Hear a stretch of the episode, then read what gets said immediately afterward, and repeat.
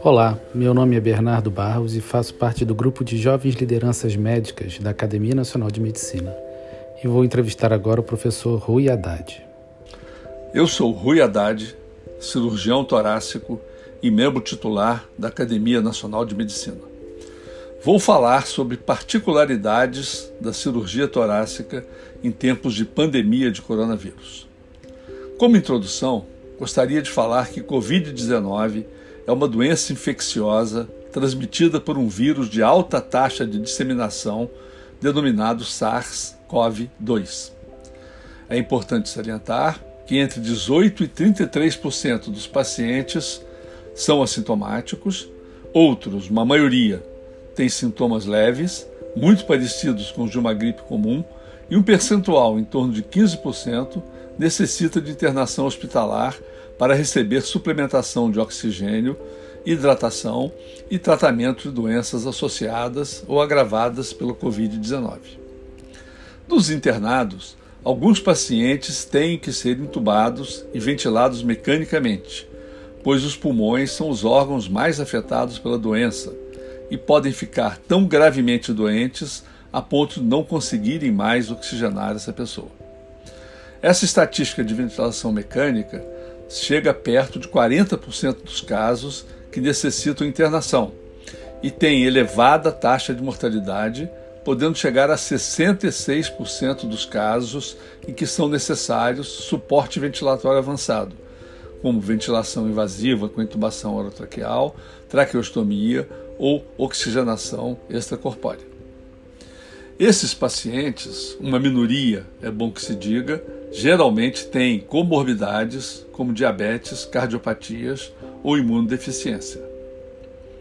É muito importante nesse contexto saber que o tempo de incubação da doença, ou o período que decorre desde a contaminação até o início dos sintomas, é em média de 5 dias, e que, em no máximo 12 dias, os sintomas vão aparecer nos pacientes cuja doença evoluiu. Qual a importância disso para o cirurgião de tórax ou para qualquer outro cirurgião?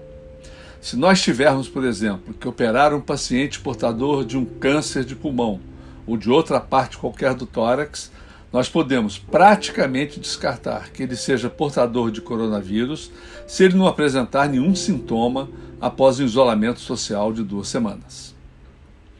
É certo que não podemos adiar por muito tempo uma cirurgia oncológica mas operar um paciente numa época dessas necessita de cuidados muito especiais e de uma estrutura hospitalar que permita acesso diferenciado para pacientes não Covid-19 e pacientes suspeitos ou confirmados com a doença, além de andares distintos e CTI separado. Da mesma forma, o paciente deve ser informado dos riscos que corre em fazer uma cirurgia durante uma pandemia, pois se ele for contaminado pelo coronavírus no pós-operatório de uma grande cirurgia, o prognóstico pode ser muito reservado. Isso é fácil de se entender porque o período do pós-operatório imediato transcorre com uma diminuição da imunidade do paciente causada pelo trauma cirúrgico. E isso dura alguns dias ou até algumas poucas semanas do pós-operatório. Assim, nós médicos temos não só que selecionar qual paciente que vai ser operado eletivamente, como é de nossa responsabilidade levá-lo para um hospital que tem as características mencionadas acima. O cirurgião torácico está na linha de frente, tanto nas emergências quanto no CTI, e tem atendido e operado muitos doentes positivos com Covid-19. Traqueostomia é um procedimento muito solicitado nos pacientes entubados por longos períodos e sem perspectiva próxima de extubação. A via aérea é um contaminante importante nesses tipos de viroses respiratórias e medidas muito sérias e estritas devem ser tomadas pelos cirurgiões, anestesistas, enfermagem e intensivistas para que haja diminuição expressiva de contágio da equipe de saúde uma vez que vamos abordar a via aérea do paciente. A primeira delas é de fazer a traqueostomia no mínimo após 14 dias de intubação, o que vai diminuir a carga viral do paciente e, consequentemente, a contaminação da equipe de saúde. A Sociedade Brasileira de Cirurgia Torácica emitiu, em 23 de março de 2020, uma recomendação para se fazer traqueostomia de forma segura, cujos principais itens reproduzo agora. Primeiro, a traqueostomia deve ser aberta e não percutânea. Segundo, deve-se evitar ao máximo usar bisturi elétrico ou bisturi ultrassônico, pois ambos provocam a e aumentam a possibilidade de contaminação. Terceiro, sistemas de aspiração devem ser usados em circuito fechado e com filtro antiviral. Quarto, a traqueostomia, sempre que possível, deve ser feita no próprio CTI, evitando que, ao se transportar o paciente para o centro cirúrgico, isso possa provocar contaminação de pessoas no trajeto da transferência, na ida e na volta do paciente.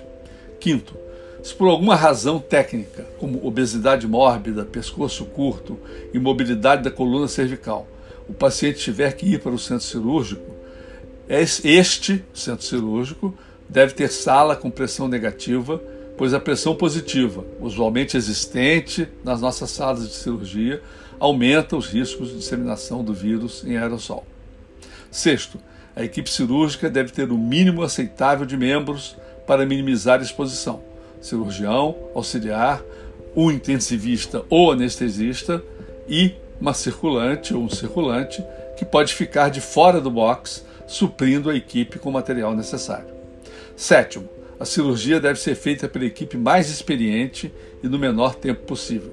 Oitavo, deve-se usar equipamento completo de proteção individual, como roupa privativa por baixo do conjunto cirúrgico impermeável, gorro descartável impermeável que cubra as orelhas, proteção cervical impermeável, propés impermeáveis, dois em cada pé, máscaras N95 e máscara cirúrgica comum sobre a N95, óculos para proteção ocular e máscara full face, a face shields, além de usar dois pares de luvas. Dois pares de luvas vão ser importantes para a retirada de todo esse equipamento de proteção, que também obedece normas rígidas, pois é nesse momento que o risco de autocontaminação do profissional de saúde é maior. A luva de dentro é o último item a ser removido antes da remoção das proteções faciais. Nono, todo o procedimento deve ser feito usando circuitos fechados e com o paciente curarizado para não tossir ou respirar durante a colocação da cânula de traqueostomia. Para tal, se hiperoxigena o paciente com oxigênio a 100% por 5 minutos, para ele não dessaturar durante a troca da cânula. Décimo, a ventilação só deve ser iniciada após a insuflação do balonete da cânula de traqueostomia. E é também um importante item de segurança, então o tubo orotraqueal deve ser retirado após confirmar o bom funcionamento da traqueostomia com curva de CO2 e oximetria satisfatórias. E décimo primeiro, Todo material descartável utilizado no procedimento deve ser colocado em sacos plásticos de material contaminado para descarte adequado. Essas mesmas recomendações são aplicáveis em casos de cirurgias torácicas por outros motivos em pacientes com coronavírus, com biópsias pulmonares, que são raramente indicadas, e outros procedimentos emergenciais que se fizerem necessários. Deve-se evitar ou tomar cuidados extremos em casos com história desconhecida e que não fizeram isolamento social por 14 dias e tiveram, principalmente, indicações de cirurgias minimamente invasivas com o uso de insuflação de CO2 em cavidades, como por exemplo na cirurgia robótica. A insuflação intracavitária favorece a aerosolização e aumenta as chances de contaminação da equipe cirúrgica. Pode-se usar filtros antivirais ou borbulhar o gás das cavidades em álcool para diminuir o contágio, mas mesmo assim é um risco não desprezível de disseminação da doença. Em suma, nós devemos operar apenas os casos eletivos mais urgentes, tomando todos os cuidados acima descritos, sem exceção, mas o principal deles, para cirurgias eletivas e de necessidade, é o isolamento social do paciente por 14 dias e a escolha de um hospital preparado para atender em separado tanto pacientes com Covid-19 quanto pacientes sem essa grave virose. Muito obrigado à Academia Nacional de Medicina pelo convite e agradeço também a todos os ouvintes pela atenção. Boa noite.